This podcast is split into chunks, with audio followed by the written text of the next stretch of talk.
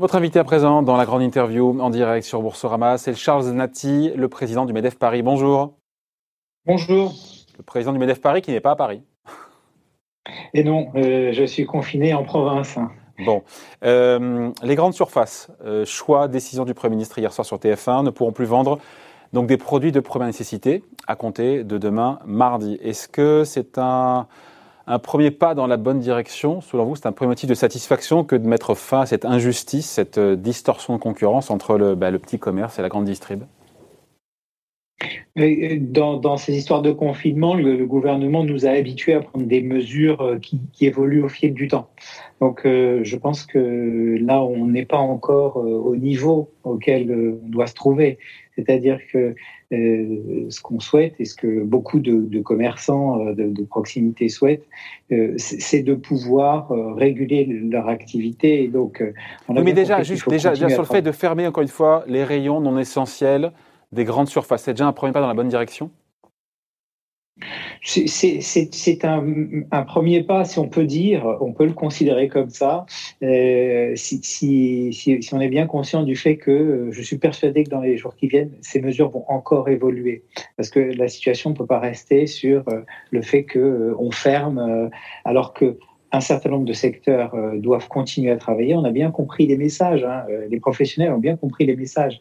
Il faut se protéger, il faut protéger les clients, il faut protéger les, collaborateurs, mais il faut continuer à travailler parce que l'économie doit tourner. Donc, donc, pardon, je vous coupe. La fermeture des commerces de proximité non essentiels, c'est une erreur pour vous de la part du gouvernement, cette distinction entre voilà, commerce de première nécessité et les autres? Oui, parce que, parce que quelque part, c'est injuste.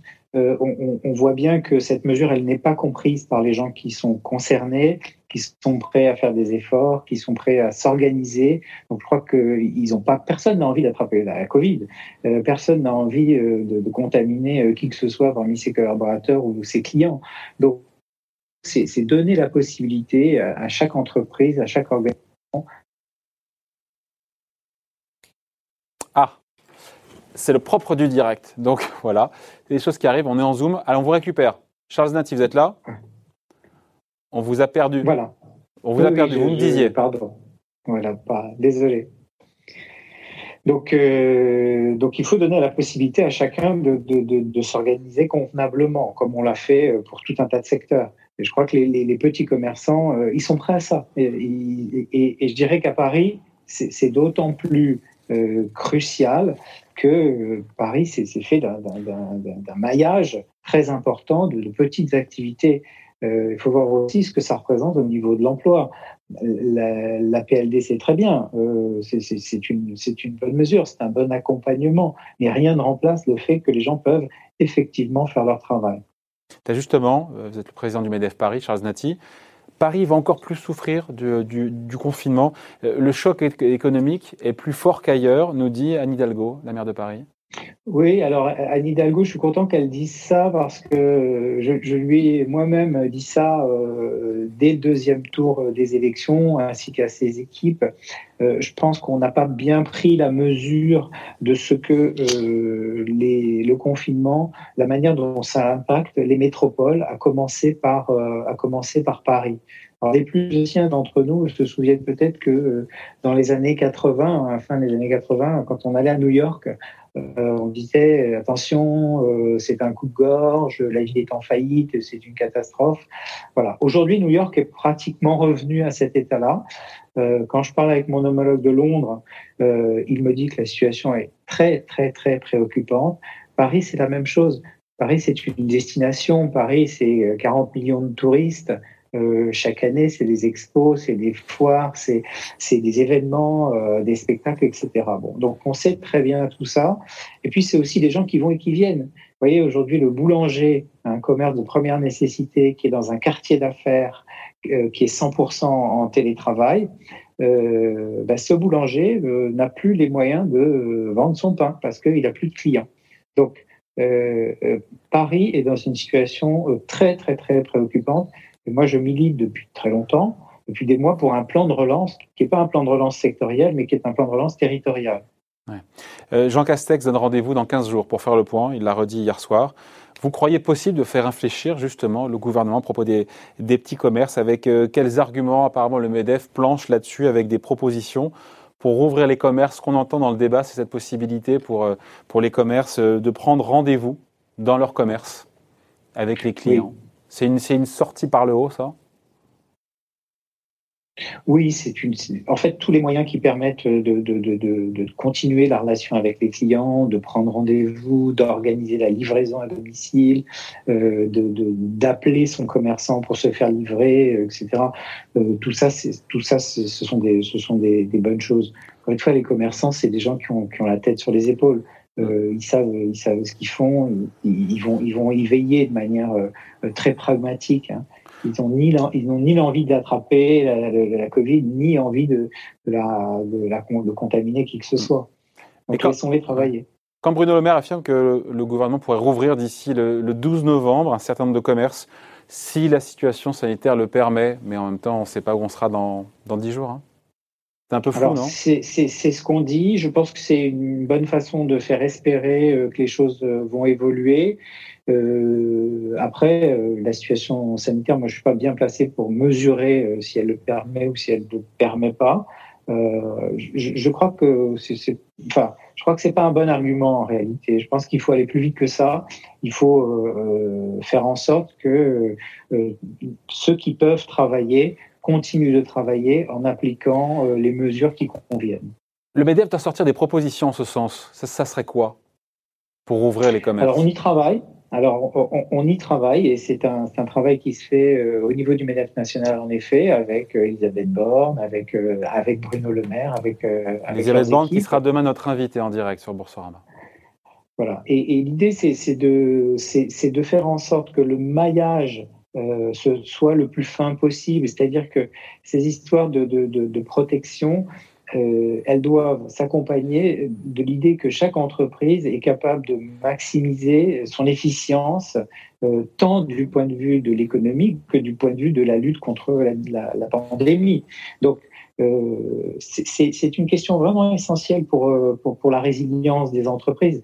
si on ne fait pas ça et si on ne prend pas le taureau par les cornes dès maintenant, on, on, va le payer, on va le payer très cher.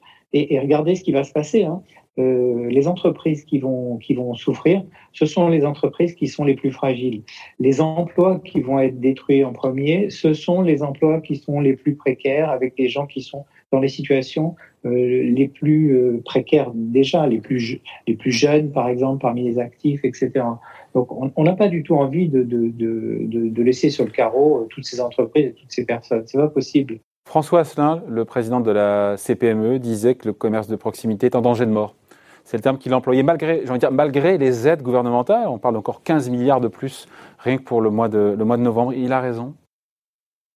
je crois qu'il a raison, oui. Je, partage, je partage son, Il dramatise la situation danger de mort. Moi, je pense qu'au niveau de Paris, euh, je, crains que euh, une entreprise sur deux euh, mette vraiment le genou à terre durant cette période de confinement, surtout si, euh, si j'en crois les experts, ce confinement dure deux mois. Hein. donc, euh, euh, un genou à terre, la, plupart d'entre elles. Genou à terre, ça veut dire faillite? Ça veut dire quoi, genou à terre?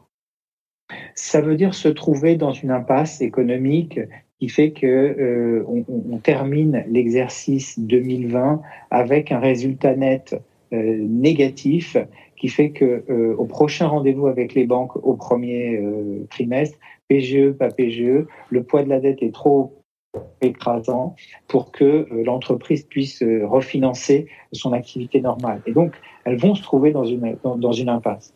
Donc, après, on peut imaginer des choses en termes d'investissement, etc. Mais, mais ce plan, pardon, le, plan d'urgence de 15 milliards annoncé par Bruno Le Maire de soutien aux entreprises pour ce mois de confinement, qui, enveloppe, enveloppe, il faut le dire, qui pourrait, qui pourra, qui pourrait être abondée si le besoin se faisait sentir. C'est assez de moyens, l'effort est suffisant ou, pas? J'ai vraiment du mal à vous répondre parce que euh, est-ce que l'effort est suffisant euh, ou pas? Euh, L'effort est en tout cas nécessaire et Bruno Le Maire il prend la mesure de la situation en, mettant sur la table 15 milliards supplémentaires. Mais est-ce qu'il sera suffisant? Je, je, crains que non. Je, je, crains que non parce que l'entreprise elle vit pas de subsides, elle vit pas d'expédients, elle vit du fait qu'elle a une activité qui est rentable et qui lui permet d'exercer, enfin, qui lui permet d'exercer façon normale. Donc euh, c'est pas c'est pas viable, vous voyez, c'est du raisonnement économique assez basique, hein, ce que je dis, mais, c'est comme ça. Dernière question, le gouvernement veut aider, va aider les petits commerçants à développer ce qu'on appelle le click and collect, qui est peut-être encore une fois un moyen de sortir par l'eau de cette crise. Euh, 100 millions d'euros sont prévus pour aider justement à la numérisation des des commerces. Là encore une fois, ça va dans le bon sens. C'est assez d'argent c'est certainement pas assez d'argent, c'est euh, dans le bon sens. Le click and collect, euh, c'est une situation, euh, une situation formidable. Il faudrait regarder ce qui se passe au niveau du click and collect en Chine. Et alors? Et, comprendre que, 100 millions d'euros, euh, ça va pas suffire pour que ça soit vraiment efficace. Le compte n'y est pas. Il faudra mettre combien? Non. Euh, beaucoup plus. Je suis incapable de vous dire combien euh, à l'heure actuelle, mais je pense que 100 millions d'euros pour Paris serait une bonne, euh, ce serait déjà une bonne somme. Effectivement. Le compte n'y est pas à vous écouter. Merci d'avoir été avec nous, hein, Charles Nati, le président merci, du MEDEF Paris, invité de la grande interview en direct sur Boursorama. Bonne journée, au revoir.